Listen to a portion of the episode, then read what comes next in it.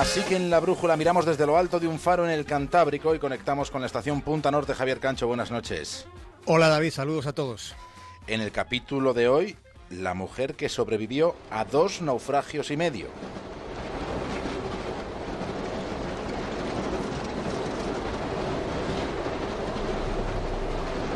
Era un tren que estaba cruzando Filadelfia. Poco a poco ese tren empieza a coger más y más velocidad. A cada segundo entre el pasaje se expande la sensación de que una amenazante vertiginosidad iba en un aumento descontrolado. Ese tren estaba a punto de descarrilar, solo faltaban unos segundos para que sus vagones quedaran destrozados, aplastados, esparcidos en pedazos a varios kilómetros a la redonda. Algunos vagones siguen incendiados y hay restos esparcidos por todas partes. Por el momento no sabemos cómo conseguirá llegar el personal de rescate al lugar del siniestro. Conectamos con el accidente del East 177 a las afueras de Filadelfia. Les ofrecemos imágenes en directo desde la unidad número 4. Atención, parece que ha llegado ya una ambulancia y se ven más en la carretera de acceso.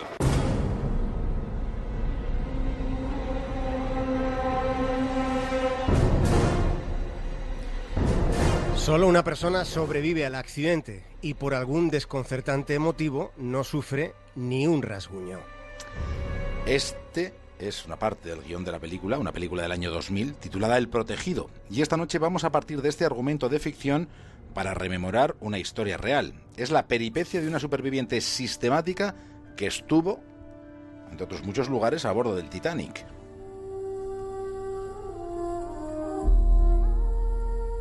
El hundimiento del Titanic fue como un remolino. Sumergió hasta el fondo de la memoria algunos hechos históricos relacionados con aquel transatlántico.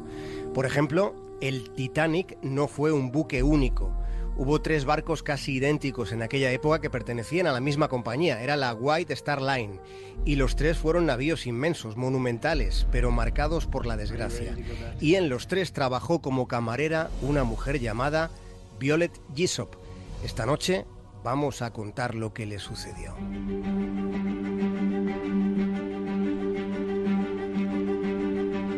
Pensemos para situarnos que a comienzos del siglo XX la navegación aérea estaba todavía en una fase muy muy incipiente.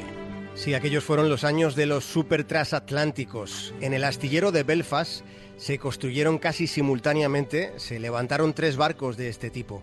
El primero en culminarse fue el Olympic. Se votó el 20 de octubre del año 1910. En aquel momento era el barco más grande del mundo. A su lado el Lusitania, por ejemplo, parecía un barco de juguete. Pero en su quinto día de viaje, el Olympic choca con un navío de guerra, abriéndose un boquete en los camarotes de la tercera clase. El megabuque tiene que volver a Belfast a toda máquina para no hundirse. Y entre la tripulación viajaba Violet Gisop. Aquello para ella fue algo así como un medio naufragio.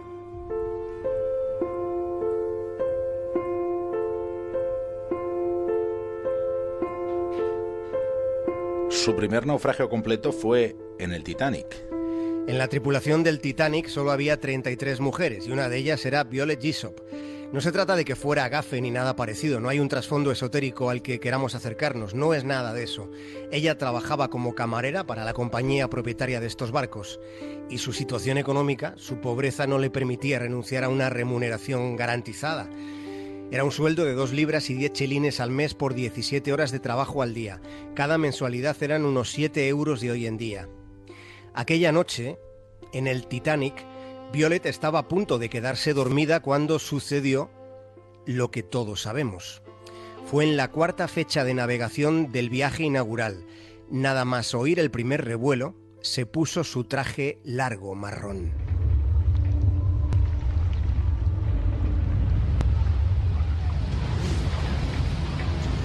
Violet recibió la orden de subir al puente. Al principio veía cómo los pasajeros se movían por el barco con calma, casi sin preocupación.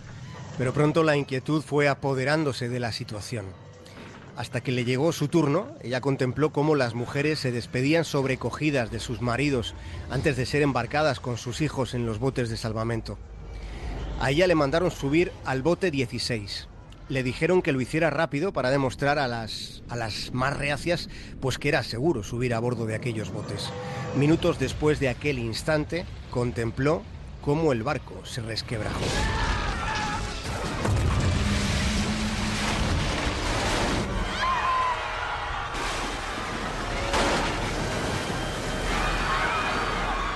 Tras el hundimiento, ocho horas en el mar helada por fuera y horrorizada por dentro. Al principio le resultó muy doloroso el trance agónico de quienes pedían socorro desde el agua, hasta que el silencio comenzó a ser todavía más turbador. Ella fue uno de los 705 supervivientes del Titanic, cuyo hundimiento supuso la muerte de 1.523 personas. Ese fue el balance de su primer naufragio completo.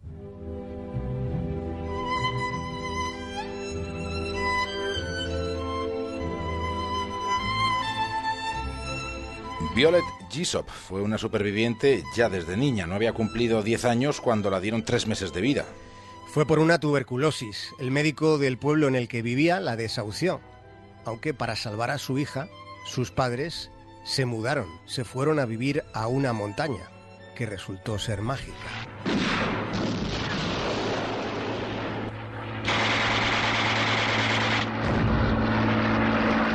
Finales de julio de 1914 estalla la Primera Guerra Mundial.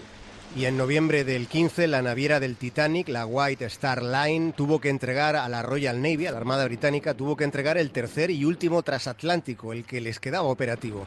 Era el Britannic, que fue repintado y convertido en un buque hospital.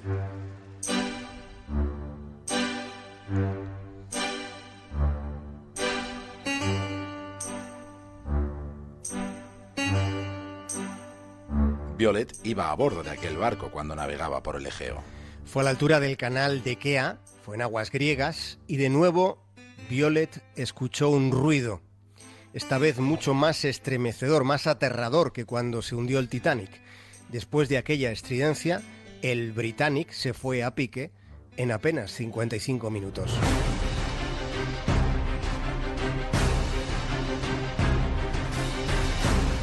Y esta vez no hubo bote salvavidas al que subirse para dar ejemplo. Violet se lanzó al mar cuando sintió que aquello se hundía. En el agua fue succionada por la corriente, por debajo de la quilla. Sintió un tremendo golpe en la cabeza que casi le deja sin conciencia. Después un dolor todavía más agudo, más intenso. Pensó que alguna hélice le estaba cortando de cuajo. Pero no era eso, era alguien que la sacaba del agua aprovechando su larga cabellera. Fue sacada del agua por las bravas, tirando de su melena. Así fue como sobrevivió a su segundo naufragio y medio.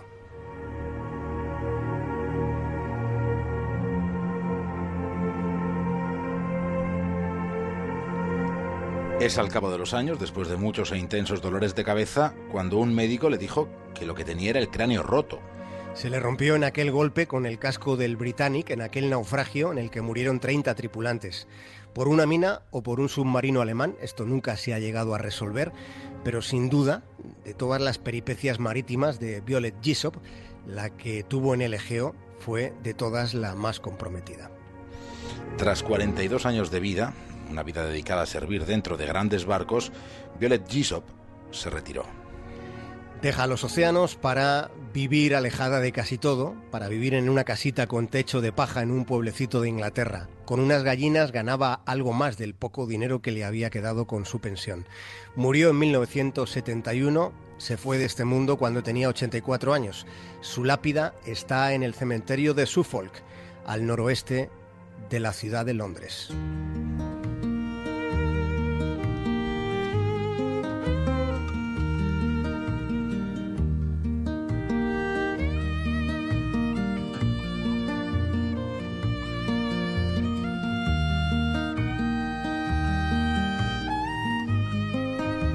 Javier Cancho, hasta mañana. Un abrazo.